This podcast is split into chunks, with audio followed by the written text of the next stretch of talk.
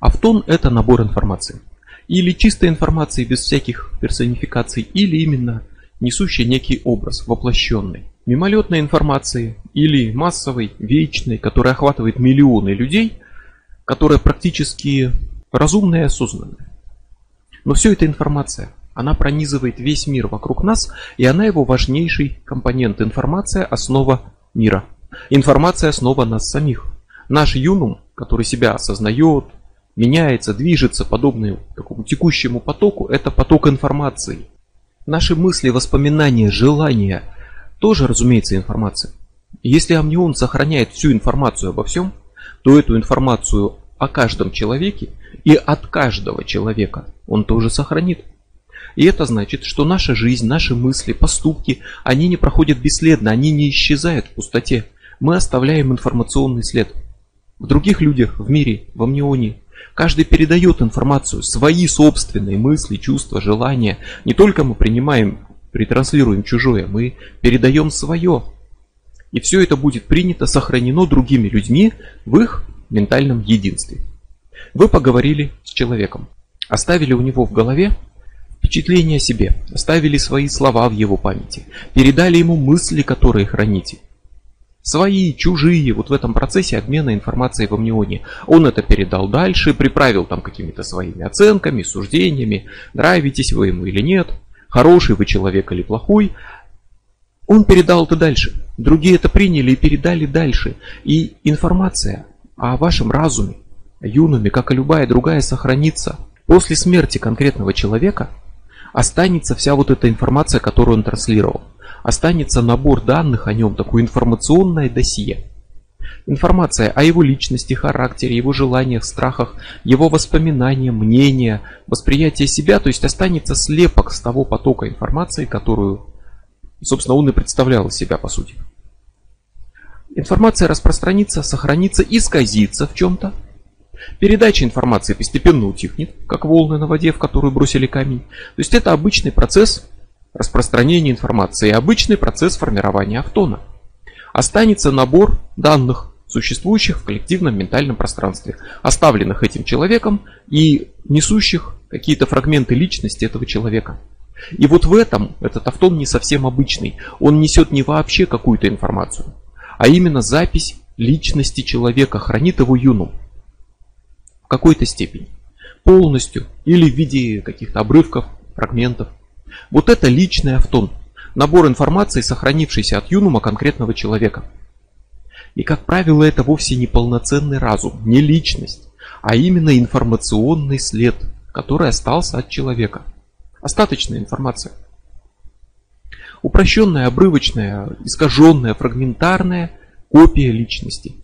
Да еще и приправленная чем-то таким, что внесли в нее другие люди. Их мнениями, суждениями и так далее. Информация подвержена искажениям.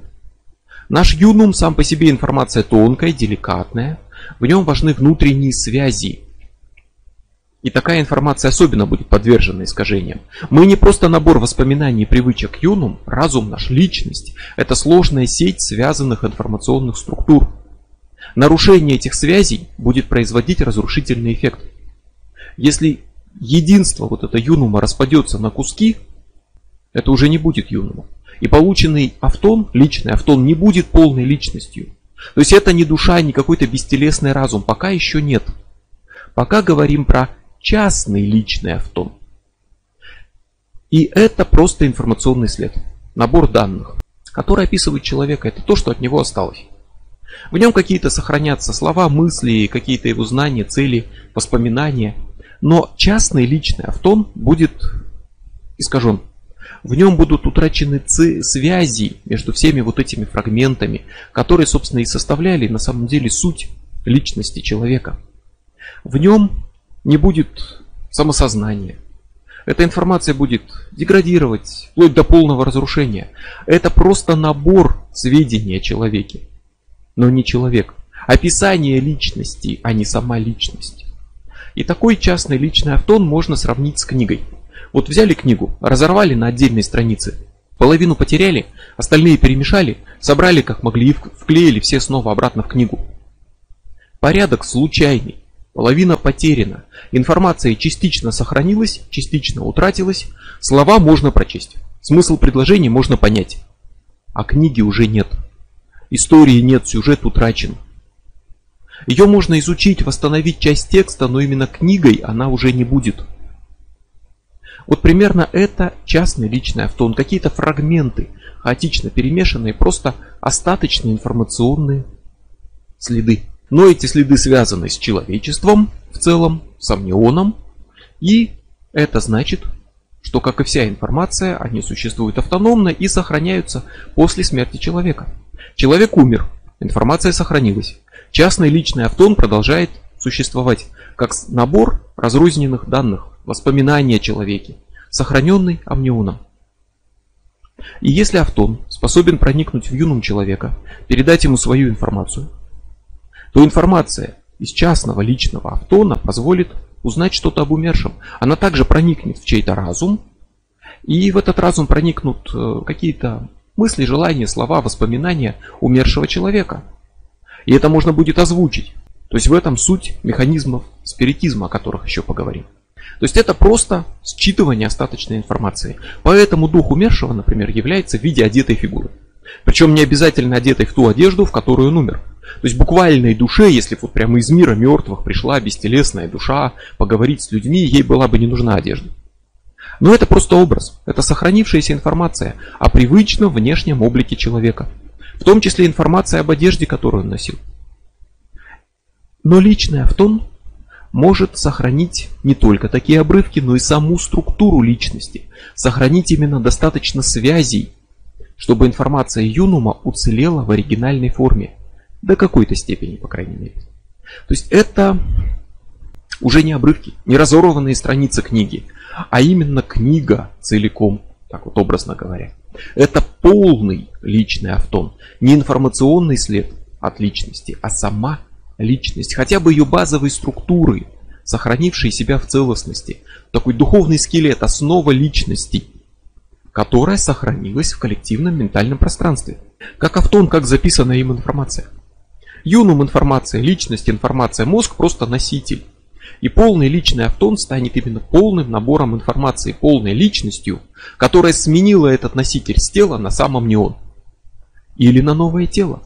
Если информация составляет суть личности, и она сохраняется, как любая другая, продолжает существовать в своей полноте, то тела просто носители, временные и сменные. И личность может пережить смерть тела, как ее переживает любой другой автон. Любой из них не привязан к конкретному человеку. И личный автон, вот такой полный, гармоничный, он не привязан к конкретному человеку. Тело погибло, а он продолжил жить. Личность продолжила жить. И как вариант записалась на новый носитель. Получила новое тело. И во многих культурах люди верили, что у человека несколько душ. Одна там остается бродить по земле, другая уходит на небо и так далее. А медиумы, спириты совмещали веру в реинкарнацию с вызовом духов умерших. Казалось бы, если человек переродился и его душа живет в новом теле, нельзя вызвать человека как душу умершего. Потому что душа уже не умершая, она живет в новом теле. Вроде бы противоречие. Если только мы не поставим вопрос о том, что нечто одно духовное человека перерождается, а нечто другое можно вызвать на спиритическом сеансе, как опять-таки в идее нескольких душ. То есть что это означает? Что нечто, оставшееся после смерти человека, не обязательно будет единственным, единичным. Несколько душ и прочее, это несколько личных автонов. Это полный и частные личные автоны, например. Полноценная личность и просто обрывочные ее следы, сохраненные какими-то людьми. Или даже несколько частных автонов. О чем дальше? Частный личный автон, информационный след, останется в любом случае. Информацию о себе человек оставить неизбежно. Он участвовал в обмене информацией, принимал, передавал. Информационный след за ним останется. А вот полный личный автон, который сохранит личность, способный выживать после смерти тела разум, это не право, а достижение. Его формирование не гарантировано и зависит от самого человека, от гармоничности его личности, его развития, достигнутой или недостигнутой целостности. Гармоничная личность оставит после себя гармоничный информационный след. о чем еще предстоит разговор, как, собственно, и о механизмах реинкарнации. И вот этот гармоничный след сохранит достаточно много, чтобы сохранить возможность осознавать себя. Личность уцелеет. Просто в силу того, что личность, информация, а информация сохраняется. Полный личный автон, в принципе, можно назвать душой. Не душой вечной, неизменной, которая там улетает в рай или падает в ад и там горит и так далее. А душой как тем, вот, что в смерть, после смерти человека может продолжить жить. Информационная составляющая личности, способная сменить тело. При этом многое будет потеряно. Многое сохранится, уцелеют самосознание, уцелеет накопленный опыт. В новом теле вы осознаете себя. Вы не помните, кем вы были раньше, в потоке бесконечных перемен, но себя-то вы осознаете. И это не конечная стадия. Полный личный автон может быть настолько полной и упорядоченной копией разума, юнума, что личность буквально обретет информационную жизнь вне тела, в самом амнионе. Вся личность полностью, во всей своей полноте сохраненная, останется личностью и продолжит жить, получив новый носитель. Общий для всех носитель, амнион. Не тело, не мозг становится носителем, а само коллективное ментальное пространство. То есть амнион это хранилище всей информации, это обитель всех автонов, включая и личные автоны. И если он станет достаточно полным, если вся личность будет туда скопирована, она продолжит жить без необходимости возвращаться в тело. Пропадет необходимость менять носители в виде смертных тел, потому что появится постоянный вечный носитель в виде самого вот этого коллективного ментального пространства. То есть это человек, который достиг высот своего развития и вышел из цикла перерождений. Ему больше не нужны тела. Вечная мечта очень многих религий выйти из цикла перерождений, из колеса рождения, смерти, рождения, смерти. И это состояние назовем аэтерном. От латинского аэтерном, то есть э, вечный. Аэтерн это разум, который сохранил свою личность вне тела. Чисто духовная информационная жизнь – это тот, кто способен однажды осознать себя вне тела, вспомнить себя и продолжить жить. Без необходимости снова связывать свое существование с физическим носителем информации. А Этерны – вот это уже полный, полноценный микрокосм. Истинная бестелесная личность. Именно Аэтерны, а не божества.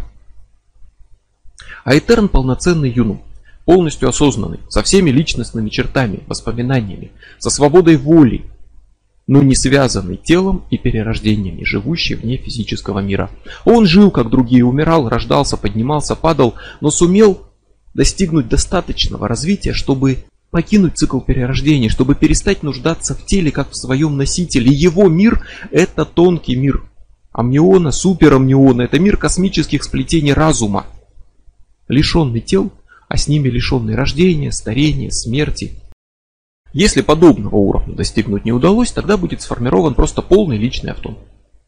А, полный достаточной степени, чтобы как-то суметь продолжить свое существование, но недостаточно полный, чтобы жить вне тела. И ему понадобится новый носитель, новое тело, новое рождение и новая жизнь. И эта реинкарнация это просто перенос информации с одного носителя на другой. Полный личный автон это как резервная копия разума, которая будет записана в один носитель, в другой, Третий.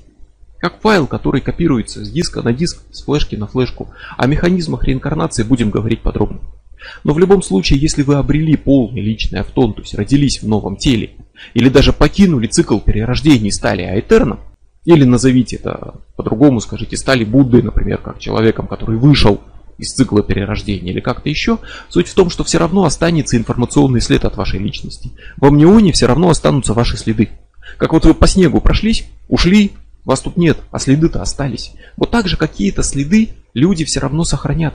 Ваше перерождение означает, что вы забыли себя. Забыли, как вы жили до этого воплощения, кем вы были. Забыли, по крайней мере, с точки зрения осознанного разума. Но оно не означает, что о вас забыли другие. Информация, которая оставалась там, здесь, она сохранится во амнионе. То есть ваш частный личный автон, как ваше такое информационное досье, все равно продолжит существование. В любом случае. Вот почему на самом деле медиумы, спириты контактировали с мертвыми, при этом признавали реинкарнацию. Пожалуйста, вы оставили информационный след, остаточную информацию. И вы сформировали полный личный автон. Ваш разум сохранился в бестелесной форме и нашел новое тело, и продолжил жить. А ваш информационный след все равно остается, и вот с ним как раз и имеют дело медиумы. Просто считывают оставшуюся информацию. Вот и все. Одно другому никак не противоречит, так же как, например, не противоречит реинкарнации и рассматривание фотографий умершего. Это просто остаточная информация. И тогда получается, что личных автонов может быть несколько. Может быть полный, который сохраняет прямо личность жизнеспособную, а может быть частный. Просто хаотичная остаточная информация. Но такой информации может быть много, разные люди сохранят что-то разное, и тогда получается, что может быть несколько частных личных автонов сразу, которые сохранили разные обрывочные сведения о человеке. Частный личный автон не душа, не переживший тело разума, а просто набор уцелевших данных. А наборов может быть и много. Какой-нибудь знаменитый человек, там Пушкин, Наполеон или кто-то еще для родных и друзей были не просто знаменитостью, не именем на странице учебника истории, а родным, близким и хорошо знакомым человеком. И вот его частный личный автон сохранится как смесь фрагментов его личности, а также суждений, впечатлений, воспоминаний всех тех, кто знал его лично. И вот эти люди, кто знал его лично, это первичные носители информации. Они сохранят больше всего. Через них будет проще всего установить контакт с этой информацией, например, в виде спиритического сеанса. И они сохранят образ того же Наполеона, которого знали лично, который будет нести именно много личной информации, не ставшей достоянием историков. Но куда больше людей будут хранить другой образ Наполеона, не как человека, а как исторического деятеля. В нем будет очень мало уже от реального характера, от его мысли, от настоящей жизни. Но будет много историй о нем, образов, рассказов, мнений. Это тоже все информация, это все сохранится. В нем будет мало того, кем он был, но много того, как его запомнили, что о нем рассказывают историки, биографы. Это не реальный Наполеон, а именно то, как его запомнила мировая история. Это тоже набор информации. И это тоже частный личный автон, то есть может быть один набор данных, личные воспоминания от него самого, а другой набор данных, его исторические какие-то описания. Сведения о нем, а не от него самого. И два частных личных автона, два набора остаточных информационных следов. В одном он написан как реальный человек с бытовыми привычками, с желаниями, слабостями, а во второй историческая личность с большими делами, с великими словами, но не с воспоминаниями о том, что он любил есть на завтрак и о том, часто ли он храпел по ночам. От одного человека может остаться несколько информационных следов. Например, некто почитаемый как святой. Вот со всеми его привычками, повседневными делами, мыслями, желаниями реальный человек может очень сильно отличаться от того, как его запомнили не в качестве человека, а именно в качестве святого. Образ, почитаемый как святыня, даже если он основан на реальной личности человека, будет именно религиозным образом. И в ней будет много историй вот в этом образе, много историй о чудесах, мифах, каких-то там предания будут, но не будет того, чем этот человек жил. Что любил, чего боялся, о чем думал перед тем, как уснуть, по кому тосковал, на кого злился и кого любил.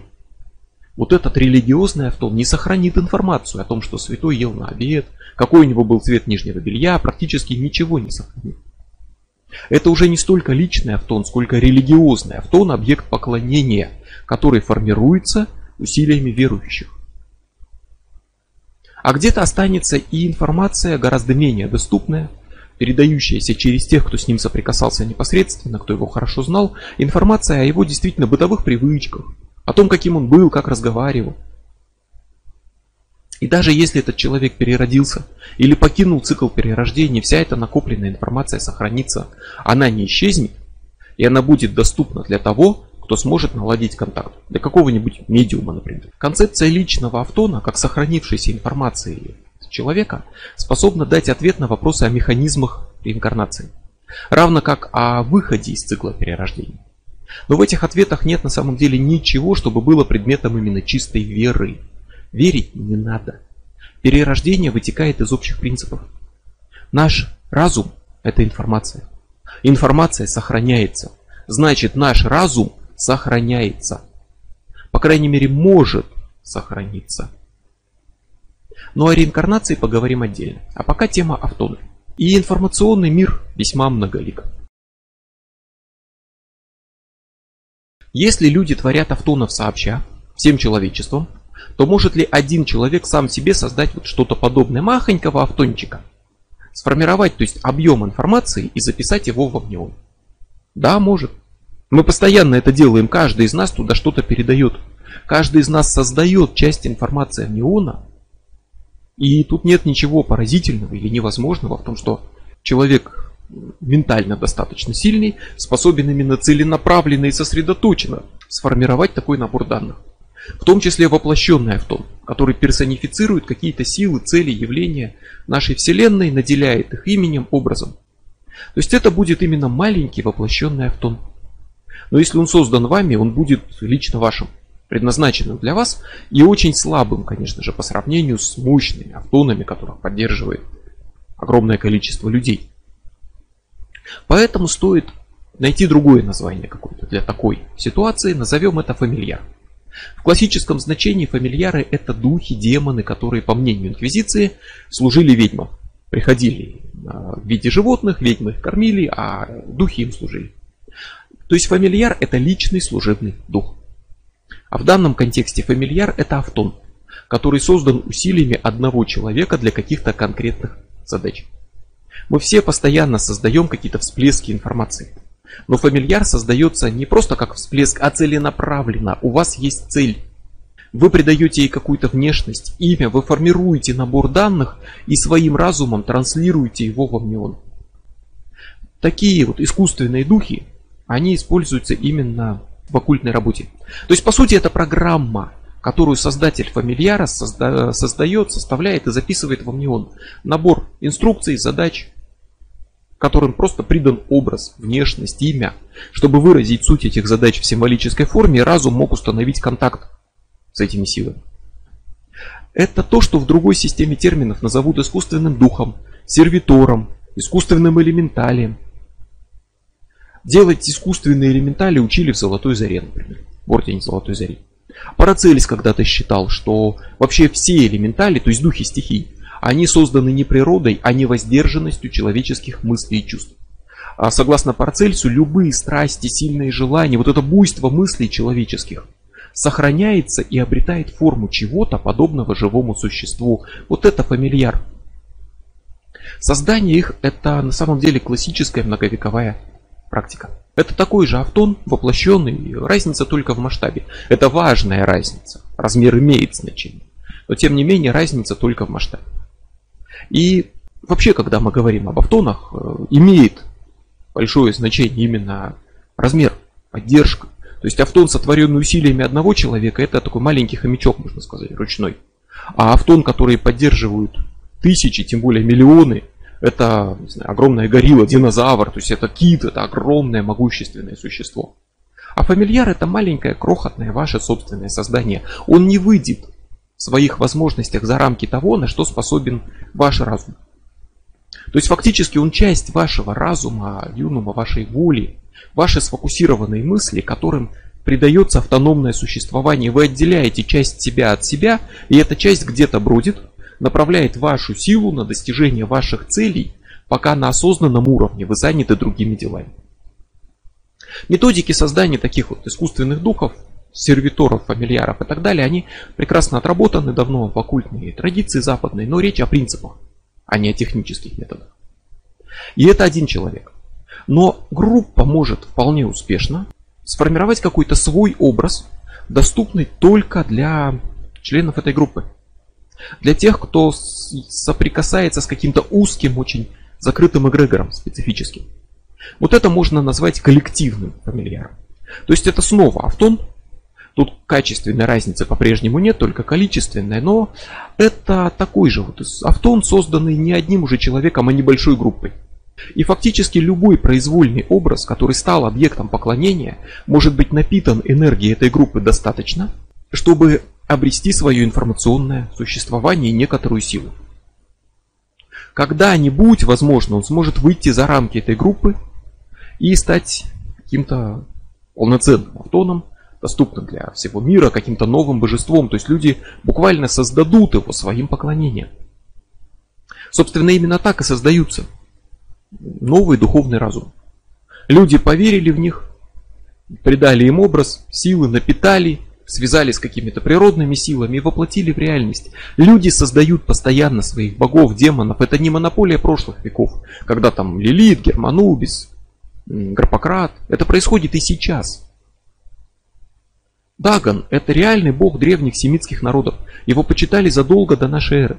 Он упомянут в Ветхом Завете. Самсон а, погиб, разрушив храм бога Дагона. Это реальный бог. Но для многих в наши дни он будет куда менее реальным в их восприятии, чем Дагон, бог, который описан в рассказах Говарда Филлипса Лавкрафта. То есть там у него это бог рыбы из морских глубин. И этот Дагон гораздо более известен. И вроде бы я заговорил сейчас о художественной литературе. Но вот эти истории о древних богах, то есть это Ктулху, Дагон, Азатот и все прочее, да, это художественная литература изначально. Они просто созданы, придуманы Лавкрафтом, писателем, для его рассказов ужасов. Хаотичных, разрозненных, печатавшихся в основном в журналах, в которых не было никакой системы. Но после него другие авторы написали свои истории, про тех же самых Ктулху, Дагана, Азатоты, про великих, древних, невыразимо ужасных богов. Столкновение с которыми сулит только безумие и смерть. Тема оказалась популярна. Многие стали писать, писать и писать. Многие писатели, именно фантасты. И постепенно они это систематизировали и превратили разрозненные расклад, рассказы в буквально единый поток современных мифов. А потом появились десятки книг, написанных под видом переводов случайно найденных древних текстов о древних богах. Истории из рассказов ужасов стали преподноситься как история какой-то реальной древней мифологии, стали смешиваться с подлинной мифологией шумерской, акадской, вавилонской. И то, что начиналось как рассказы ужасов, превратилось в то, что называют мифами Ктулху. Обширная современная мифология которая в принципе выглядит ничуть не хуже, чем любая другая, и в итоге группы современных энтузиастов совершенно серьезно обращаются к древним богам. К Ктулху, к Дагану. Проводят ритуалы в их честь. Появились системы магии, которые используют мифы Ктулху как реальную мифологию. К этим богам стали обращаться в ритуалах, и от них получают отклик. Но не потому, что Лавкрафт – пророк, и древние боги жили на земле еще до людей. Древние боги это образы, которые живут в нашем коллективном сознании. Как и все прочее. Там Один, там Гермес, ну там Ктулху, там Дед Мороз, там все что угодно. То есть все это наборы информации. Все, что существует на уровне мысли, существует в амнионе, поскольку амнион это и есть уровень мыслей. Мысли коллективные. А древние вот эти, придуманные изначально, просто для художественных рассказов, они обрели огромную популярность, захватили мысли тысяч людей в нескольких поколениях. Так и создаются новые духовные разумы. Не только образы богов и демонов, а вообще все образы, включая героев книг, фильмов и прочее, сохраненные человечеством коллективно, будут частью амниона. Но они конкретно останутся просто картинками, не больше того. Они не увязываются с какими-то вселенскими силами природы – Персонаж там из фильма не воплощает какую-то силу природы как божество. Ему не поклоняются, его не боготворят, его не подпитывают, его забывают, когда фильм вышел из моды. И так могло бы быть и здесь, но древним богам Лавкрафта люди начали именно поклоняться. И уже не одно поколение вложило в них свою волю, придавая им свою силу. И превращая этим картинки из книги в воплощение каких-то сил мироздания. Ну, в данном случае в основном сил ужаса и хаоса. Но как бы то ни было, появились образы для вселенских сил, которые люди боготворят, которым молятся, поклоняются, совершают ритуалы, коллективно и массово. Точно так же было с Германубисом, точно так же было с Гарпократом, просто здесь объем, масштаб гораздо меньше. Но несколько поколений, которые поклонялись древним, превратили их в новые образы природных сил, в новых автонов, которые реально доступны для контакта. Другой вопрос, что они маленькие, слабые, ограниченные, и взаимодействовать с ними сможет человек, который действительно их глубоко изучил, проникся идеей самой, что они реальны, изучил всю эту мифологию, влился в эгрегор поклонников древних богов. И вот именно при этом условии он сможет провести ритуал и установить с ними какой-то контакт, как если бы призывал традиционных божеств. Просто традиционные божества, действительно, они настолько сильны, то есть ну, каждый знает, кто такой Зевс. А вот кто такой Азатот, знает далеко не каждый. Поэтому вот это, можно сказать, коллективный фамильяр. Автон, созданный как достояние группы внутри какого-то узкого эгрегора. Небольшого. Но если представить, что поклонение древним богам охватило тысячи людей, потом миллионы, продлилось века, культ их окреп, стал общепринятой религией, тогда и эти автоны окрепнут и уже не будут отличаться чем-то от других божественных образов. Мы снова, как уже бывало не раз, создадим себе новых богов. Не новые силы природы, не новые реальные высшие какие-то разумы, а новые образы для вечных вселенских сил. А с середины 20 века к обычным религиям присоединились культы НЛО. О природе этого феномена тоже еще поговорим, но культы НЛО обожествляют летающие тарелки и их предполагаемых пассажиров. Это религии, в которых место богов заняли пришельцы. Пришельцам буквально молятся, без метафор, именно молятся, проводят ритуалы, коллективные медитации, проводят крещение в честь пришельцев из космоса, уверяя, что на людей не сходит ни Дух Божий в данном случае, а ДНК инопланетян. Но суть никак не изменилась, это религиозный культ, в котором вместо Бога летающая тарелка – и в таких культах могут читать Библию и считать ее полностью исторически достоверной, но рассказывающей о пришельцах, а не о Боге. И в таких культах, например, Содом и Гамору рассматривают как места, где разбились НЛО. Или говорят, что когда Моисей взмахнул посохом во время ухода из Египта, инопланетяне послали свой гравитационный луч и заставили расступиться море. Пришельцы порой, по описаниям тех, кто контактирует с НЛО, прилетают, чтобы проповедовать веру в Бога. То есть это обычные мелкие религии по своей сути, но вместо Бог они говорят НЛО. Это поклонение Богу инопланетянину. Оно сплачивает людей, как и любая другая вера, образует еще один религиозный эгрегор. И образы обожествляемых пришельцев – это новые воплощенные автоны, доступные для тех, кто причастен к эгрегору вот этого культа НЛО. И по сути, вот это и есть коллективный фамильяр такой – Автон пока еще доступный только небольшой группе. Воплощенный автон это любой персонифицированный набор данных, которому придается имя и внешность. И это значит, что на своем уровне, который ну, можно назвать информационным, энергетическим, астральным, духовным, в зависимости от принятой системы терминов, существует буквально все, во что массово верят люди, о чем они массово думают. Все это существует не физически, а в головах многих людей. И поэтому существует в амнионе. Но тут надо понимать, что существует в головах, это далеко не то же самое, что выдуманно не существует в реальности. В реальности мнеона буквальная и достоверная, просто она не вещественная. Существует информационно, существует ментально, это совсем не то же самое, что не существует реальная. Информация реальна. Мир, созданный из информации, реален. А понятие реальности далеко не ограничивается тем, что можно пощупать, увидеть, взвесить. И тогда спросим себя, а что такое домовой, например? Это персонификация дома. Это образ сил этого дома, его энергии, его сути. Это нереальный физический старичок в валенках, который там родился, у которого есть одежда, который там прячется за холодильником, у вас там за унитазом и так далее. Это дух дома, это персонификация тонкой информационной сущности дома, его астрального образа. Это воплощенный автон, канал связи с духовной сущностью вашего дома, которую он воплощает, и это способ повлиять на нее. Вы можете верить, что в вашем доме живет домовой. Вы можете пытаться установить с ним контакт, разговаривать, оставлять подношения. И постепенно вы создадите маленький домашний автон. И даже маленький домашний культ почитания этого автона. То есть автон, который стал именно объектом почитания, поклонения, которого воспринимают как равного или тем более как высшую силу, которому приносят подношения – он обретет куда большую силу, чем просто коллективная идея, лишенная такого почета и уважения. И энергии вашего дома будут связаны с этим автоном, они будут воплощены в нем. То есть это образ именно для энергии вашего дома. Повлияйте на образ, повлияете на эти силы. И в принципе, получив достаточно поддержки, автон может стать способным влиять на физическую реальность. О чем поговорим, когда дойдем до полтергейста. Он может проявить свое присутствие. Возможно, кто-то сумеет его увидеть, посторонний, или сделать его фотографию, как физического проявления. Напитайте его достаточно, и он сможет являть себя людям. И они увидят его, уверуют, подключатся к процессу и придадут ему сил, как ретрансляторы, которые принимают, сохраняют, усиливают и с новой силой вот этой передают информацию.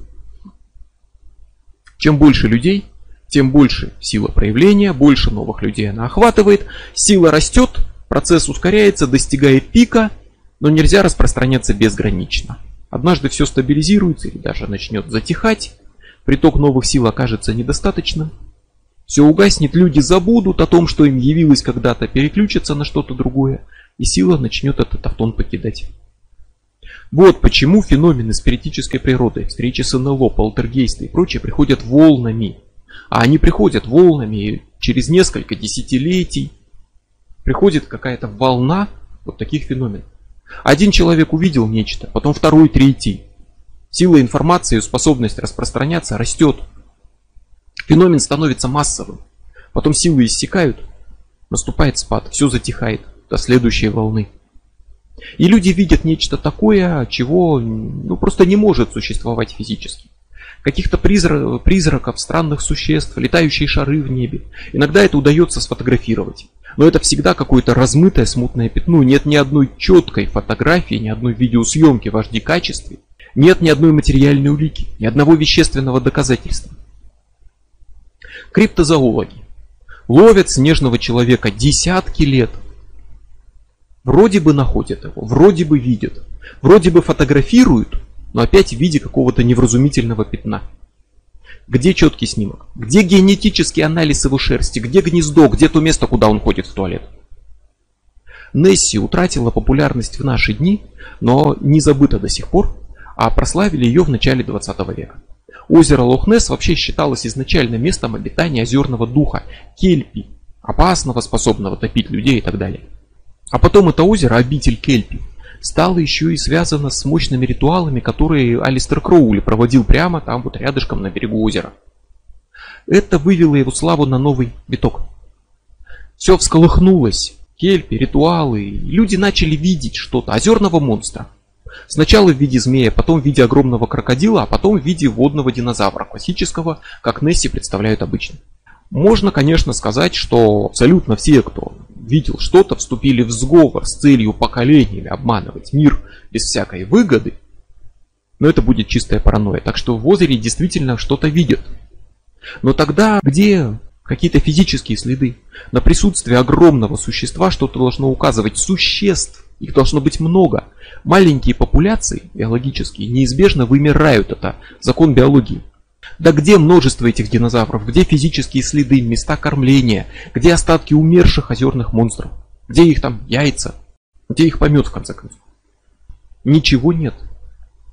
И не будет. Потому что это не физические существа, а автоны. У них нет тел, которые должны есть, ходить в туалет, размножаться и спать. Неуловимый монстр, как обычно и бывает, да, то является многим, то исчезает надолго, меняет форму, как любой автон. Это типичные черты автона, который обрел достаточно силы, чтобы иногда проявлять себя на физическом уровне. Несси – это старый автон Кельпи, порожденный верой в озерного духа, который способен похищать и топить людей. Мощные ритуалы придали ему силу. А потом вера людей в существование озерного монстра придала ему силу. И Несси не может оставить физических следов, поскольку не существует физически. Это автон, это информация, как и все странные существа, которых порой кто-то видит, но которых не удается поймать, которые не оставляют физических следов. Это не животные, не пришельцы, не мутанты, а проявление информационного мира, встреча с ними, встреча не физическая, а духовная. Еще как вариант слово, такое широко используется в современном оккультизме, лярва. Изначально еще в античности так называли духов мертвых. Потом это было просто ругательством, а сейчас так обычно называют неких астральных сущностей, которые связаны с, ней, с низменными устремлениями человека. То есть они толкают человека к гневу, пьянству и прочему. То есть лярва – это набор программ. который включает в себя навязчивые устремления, вредные привычки, сильные эмоции, которые способны проникать в сознание человека и влиять на него. Это не живые существа, а программы поведения, информация. То есть это не воплощенные автоны. Лярва не является как прям в каком-то образе, с внешностью. У каждой из них нет имени. Это просто информационная программа созданное самим человеком, его мыслями, которые постоянно заняты или гневом, там, или желанием напиться и прочее. Либо навязанные извне, созданные окружением. Как вот Парацельс говорит, что стихийные духи формируются мыслями и желаниями людей. Группа сильно пьющих людей, вместе пьющих, образует свой маленький эгрегор и формирует эгрегориальную идею о том, что пить это правильно. И старается навязать ее окружающим. Ты меня уважаешь? Тогда пей. Люди легко втягиваются в подобные сообщества, принимают идеи, мотивы, правила поведения. Это обычный обмен эгрегориальными идеями. А идеи достаточно четко оформлены, несущие жесткую программу, которая буквально приказывает «пей там» или «дерись», существующие вот в этом коллективном ментальном пространстве, это не воплощенные автоны. Превратите эту идею в образ, поклоняйтесь ему целой страной несколько веков, и изначальная идея, например, пьянства, превратится в еще одного бога вина. Как Бахус, Дионис, Вакх. Появится новый образ для людей, связанных с вином, виноделием, опьянением и так далее. А на бытовом уровне, без большой силы, без образа, без поклонения, такая вот идея «пей», она останется просто паразитической программой, которая способна проникать в человека, влиять на человека, вписываться в его разум и давать ему инструкцию «пей, пей, пей, как навязчивое желание, которое пришло снаружи, а не зародилось в нем. Вот это и назовут лярвой. Информационный паразит, который вызывает странные желания, навязчивые мысли, панические атаки. Такой паразит может распространиться и заразить многих. Информация заразительна, мысли заразительны. Известно множество случаев психических эпидемий. И в Европе, там века назад, монахини в монастырях начинали мяукать и не могли остановиться целыми днями. В Африке уже почти в наши дни была эпидемия смеха. Дети в школе смеялись, пока не теряли сознание, приходили в чувство, опять смеялись, это охватило страну, прокатывалось волнами годами, распространялось как вирус, охватывало сотни людей. Это и есть вирус, это психическая зараза, которая проникает в разум и приносит с собой какую-то вот такую нелепую паразитическую инструкцию. Приказ смеяться или мяукать. Это становится частью Юнума на какое-то время и принимается как его собственное непреодолимое желание. Смеяться, мяукать, пить. Это вирус информационный, это паразит, это форма невоплощенного автона. Танцевальная чума, хариамания, охватывала целые города, и люди начинали танцевать. Кто-то пускался на улице в пляс, Присоединялись новые люди, тысячи людей танцевали часами, умирали сотнями и не могли остановиться. Это средневековье. А в США в 1962 году были и множество людей, десятки госпитализированы с лихорадкой, с сыпью, вызванной укусами ядовитых насекомых. Врачи проверили. Людей нашли все симптомы отравления, лихорадки, но не нашли следов яда насекомых. Не нашли укусов. Энтомологи приехали, не нашли никаких насекомых. Насекомых не было. Но люди получали программу симптомов отравления, вот этой лихорадки, и ложное воспоминание о нападении ядовитых жуков. Психический вирус, который прошелся по ним и сформировал это все у них в головах. Это простые программы. Но все это может принимать и гораздо более сложные формы, влиять на политику, законы, экономику. Католическая церковь раннего средневековья отрицала веру в колдовство. А потом в какой-то момент идея, что мир кишит злыми ведьмами, которые продали душу сатане, вызывают бури, неурожаи, воруют детей, стала заразной.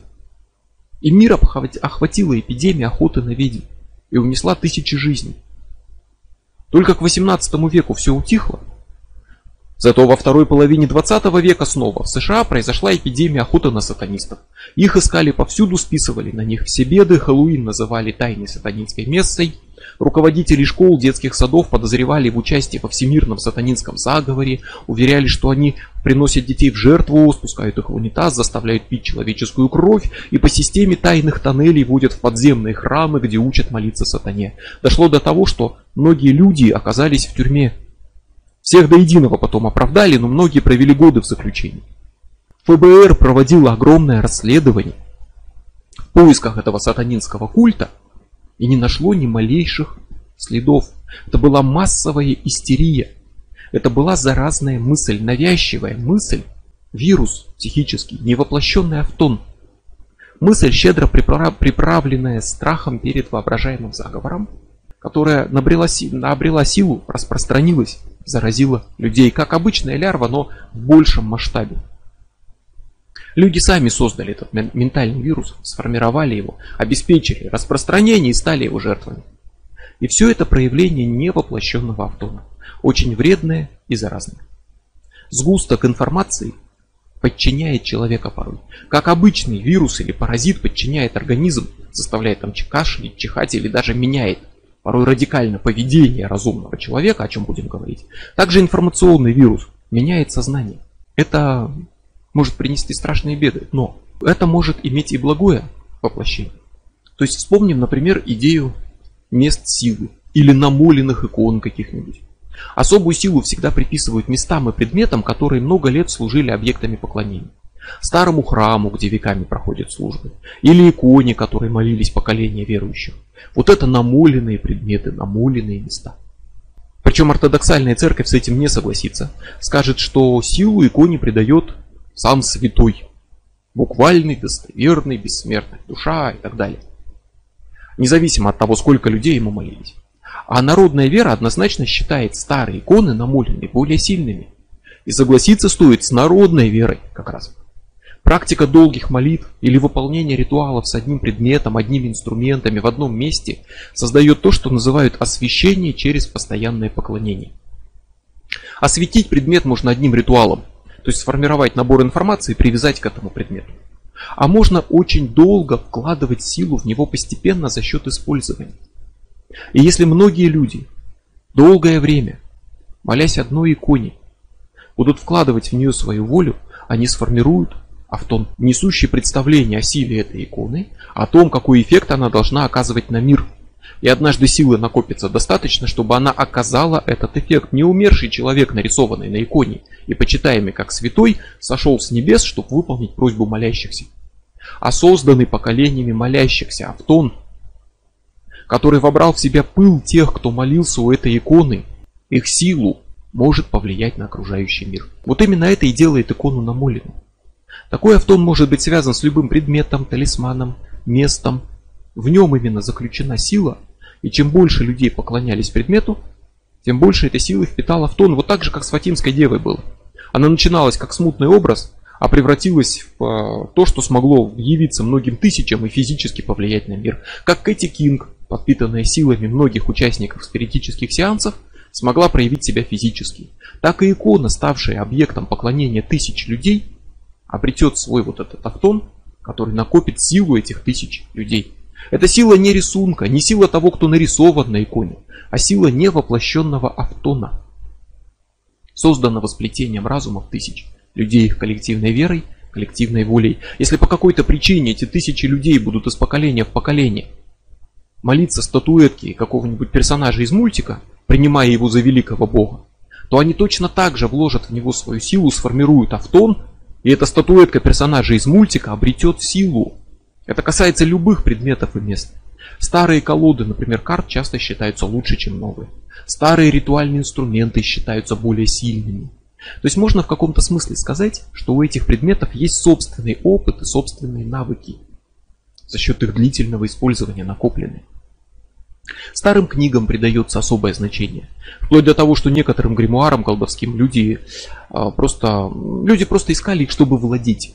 Не использовать, не колдовать по ним, а просто владеть, потому что сила древней книги, хранящей оккультные знания, принесенные через века, должна была помочь защититься от зла, например, или обрести здоровье.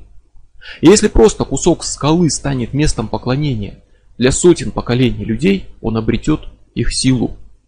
Таким Местам вот особым, выдающимся, люди всегда придают ореол святости. Это место может быть от природы каким-то особенным. Или связано с каким-то мощным духовным феноменом, или просто почитаться из поколения в поколение как святое, но это место силы. Если тысячи лет люди верят, что на Великой горе обитает божество, что там открывается проход в мир духов, что там на землю сошел великий пророк и так далее, то это место станет со временем особым местом силы. Даже если изначально в нем ничего особенного не было. Это место будет связано с автоном, который сформировали люди. И можно уверенно сказать, что в месте, которое почитается как обитель духов, действительно живут духи. Потому что их поселили там сами люди. На этих местах проходят ритуалы, медитации, строятся храмы, монастыри. Причем порой меняются религии, культуры. Одни храмы рушатся. Приходят новые культуры, веры, религии, строят новые храмы, но на тех же местах.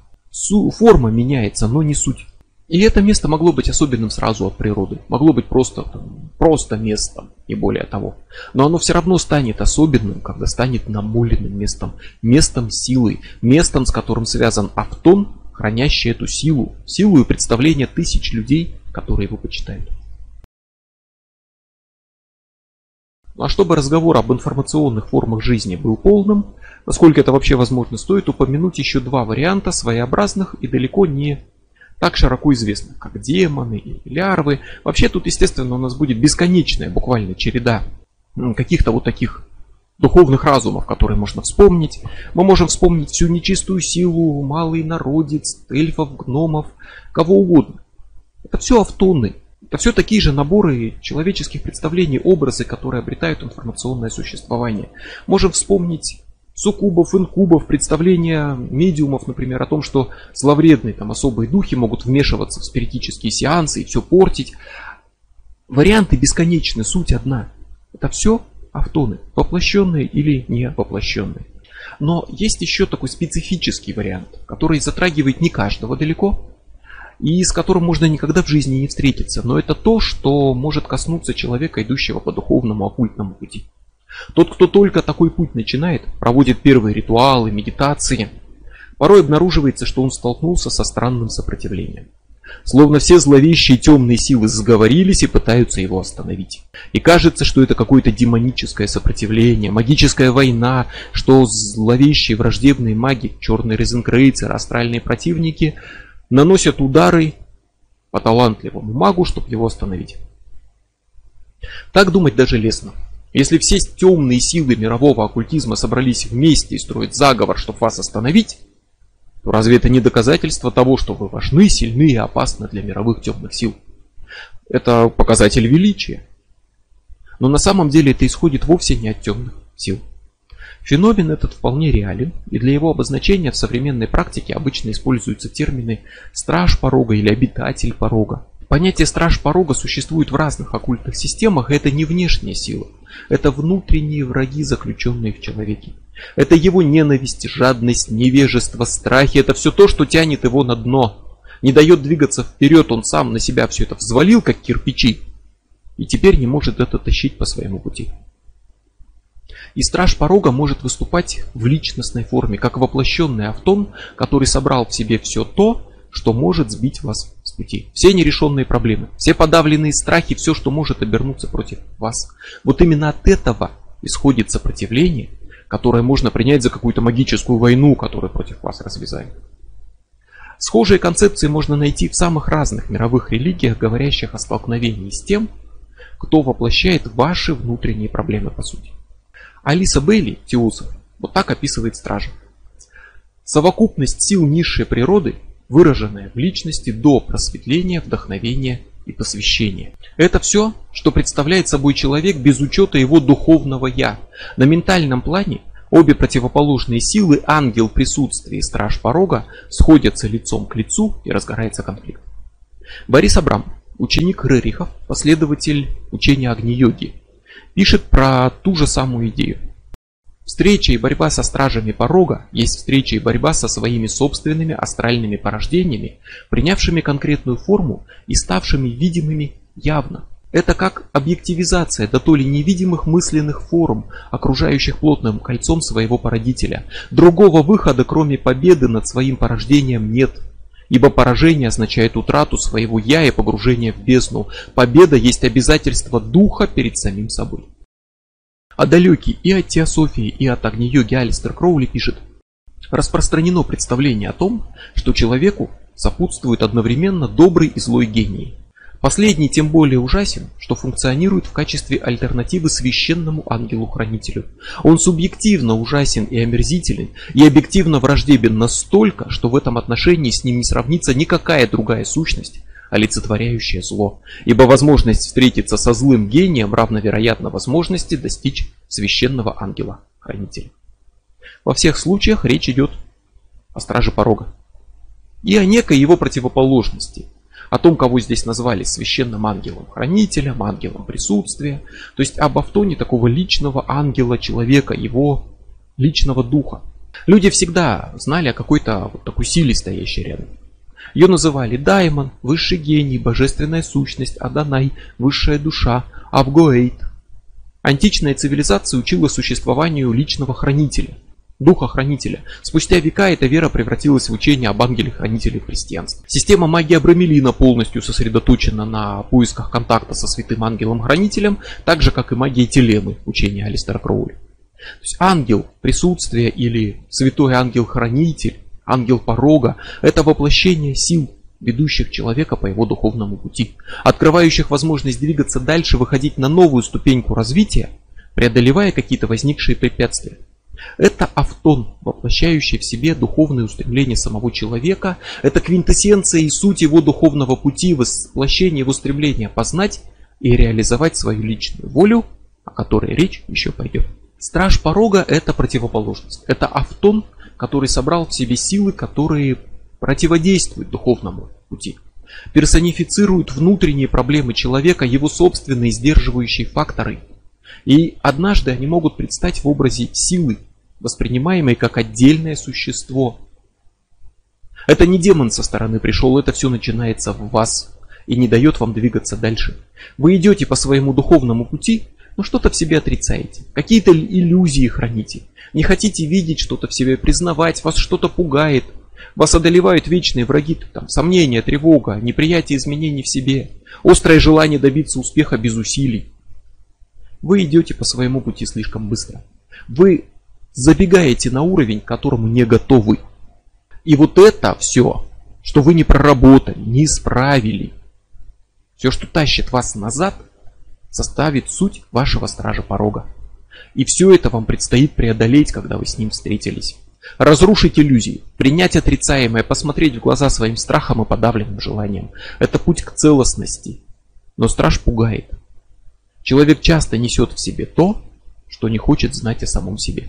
И страж проявит себя изнутри, как поток сомнений, самообманов, когда вы пытаетесь убедить себя, что э, вот все, что вы увидели, ощутили, пережили, поняли, что все это ложь и безумие, что все это надо отбросить. Вас потянет отвернуться, забыть, уйти в отрицание, в привычный маленький мирок, где тихо, спокойно и ничто не тревожит автоматическое животное существование. Может показаться, что вы вдруг осознали, как ошибались, и вам пора отринуть свой путь и раскаяться. Но именно это и есть иллюзия, которая уводит вас с пути. Вот это ваш страж порога, порожденный вашей же неготовностью идти дальше. То есть как будто ноги шагают вверх по лестнице, голова говорит, да, вот думает, я иду вперед, ура, ура, поднимаюсь вверх, а руки вцепились в перила и дальше двигаться не дают. Внутри вас сопротивление – что-то внутри вас говорит, что вы заняты глупостями, что все это обман, заблуждение, надо от всего отказаться. Но это страж порога. Это не откровение, когда вы поняли, как ошибались, а ошибка. Это тьма, которая скрывает ваш дальнейший путь. Жюль Дуанель в конце 19 века основал гностическую церковь, вернув миру почти утраченную религию гностицизма. Был масоном, мартинистом, изучал оккультизм, общался с мертвыми. А через несколько лет после создания своей церкви вдруг внезапно отрекся от всех идей, принял католицизм и даже написал книгу, в которой объявил, что гностики и масоны служат сатане. Пять лет спустя он опять изменил свое мнение, вернулся на путь, стал масоном и вернулся в лоно созданной им же гностической церкви. Вот это пятилетнее прозрение, когда он якобы увидел истину и осознал свои заблуждения, как ему тогда показалось, когда он от всего отрекся, вот это и был момент заблуждения и слабости, который сбил его с пути на следующие пять лет. Вот это был его страж порога. История об искушениях, которые уводят святых с их пути, это история стражи. Демон Мара искушает Будду, убеждая его отказаться от поисков просветления, ну или хотя бы уйти в нирвану в одиночестве, не указав никому путь. Иисус в пустыне встречает дьявола, который его искушает, обещает власть и славу. То есть вот такие истории, они в форме мифа, предания, когда какой-нибудь святой там встречается с сатаной в образе дракона или что-то подобное и побеждает его и прочее, это истории, по сути, об идее встречи со стражем порога, воплощением сил, которые вынуждают или убеждают вас отступить, покинуть свой путь. Страж зарождается внутри. Но он не просто сомнение и слабости, он именно воплощение сомнений и слабостей, которые обретают собственную силу и могут прийти не только изнутри, но и снаружи. И вот тогда на вашу жизнь опрушиваются какие-то вполне объективные беды, проблемы, происшествия, вам снятся кошмары. В доме начинается полтергейст. Обстоятельства, события, другие люди словно восстают против того, что вы делаете. И вот это может показаться астральной войной, нападением заговора черных магов, но и это лишь страж порога, это не магическая война и не испытание, а схватка с воплощением собственных слабостей. Если это случилось, значит вы близки к переходу на новый духовный уровень. Вы можете сделать важный решительный шаг, и вы были не готовы к этому. У вас остались нерешенные проблемы, а теперь отступать поздно. Шагнуть назад, в надежде, что вы решите там все проблемы, а потом вернетесь, будет значить полностью отказаться от всего. У вас действительно здесь нет выбора, кроме как продолжать идти вперед и вступать в схватку со своим стражем порога. И с полтергейстом, и с обстоятельствами, и с сомнениями собственными, со страхом, и с чем угодно. Если вы победите, победа будет означать огромный прогресс и решение проблем, которые привели вас к встрече со стражем. И чем больше было иллюзий, слабостей, сомнений, тем сильнее будет ваш страж. Для кого-то он ужасен, опасен вплоть до реального ущерба телу, разуму, жизни. А кто-то может размеренно двигаться вперед и вообще его не встретить. И это не значит, что он не развивается, не двигается, не подошел там никакой важной ступени. Это значит, что он просто тщательно готовил каждый шаг, всегда брал ту планку, которую может преодолеть, размеренно шел ступеньку за ступенькой и брал только то, к чему готов. И вот в этом случае страж не станет на его пути. Это хороший знак. Он указывает, что вы не тащите за собой нереализованные проблемы и готовы к тому, за что беретесь. То есть залог легкого пути без преодоления стражи это осознанность, полное познание себя, познание своей воли, понимание того, кто вы и для чего вы делаете то, что делаете. И это, в свою очередь, может быть персонифицировано во встречу с тем, кого можно назвать ангелом порога воплощение вашего духовного пути, воплощение силы, ведущей по нему. Он станет вашим внутренним наставником, проводником, защитником, силой, которая ведет вас вперед, устраняя преграды с вашего пути.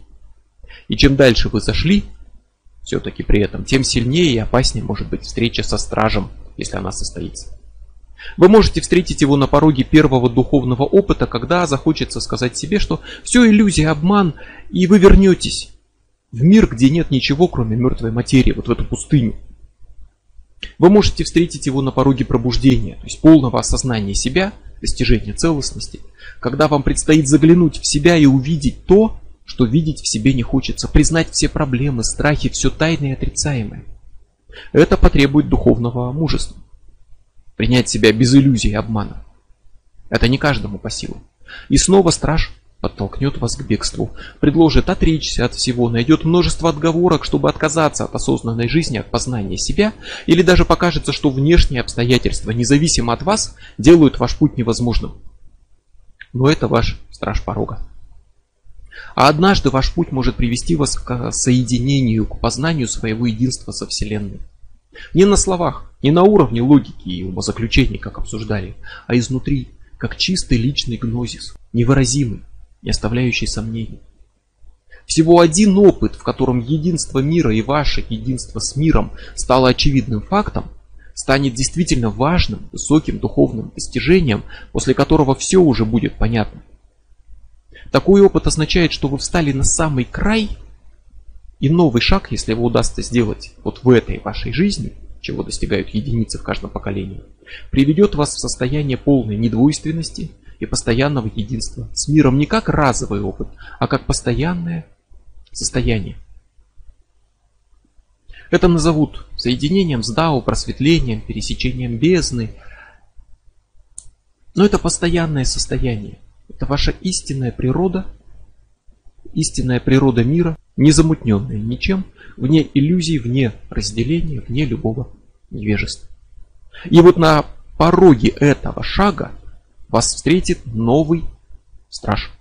Вот как про Будду рассказывают, что он встретил Мару, который пытался его соблазнить и убедить отказаться от нирваны. Вот в самый последний момент. Это тот, скажем так, страж, который имеет собственное имя западной традиции. Страж бездны, демон рассеяния, высочайший из стражей, которого называют Харанзон. Вот он и встанет на пути вашего последнего шага к цели.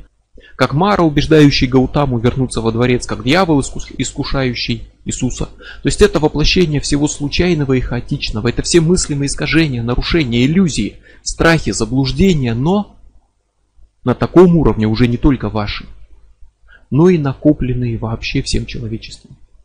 Это скопление всех возможных фантомов, ошибок, обманов, все, что могло пойти не так у всех, кто шел по духовному пути за всю историю человечества, соберется здесь.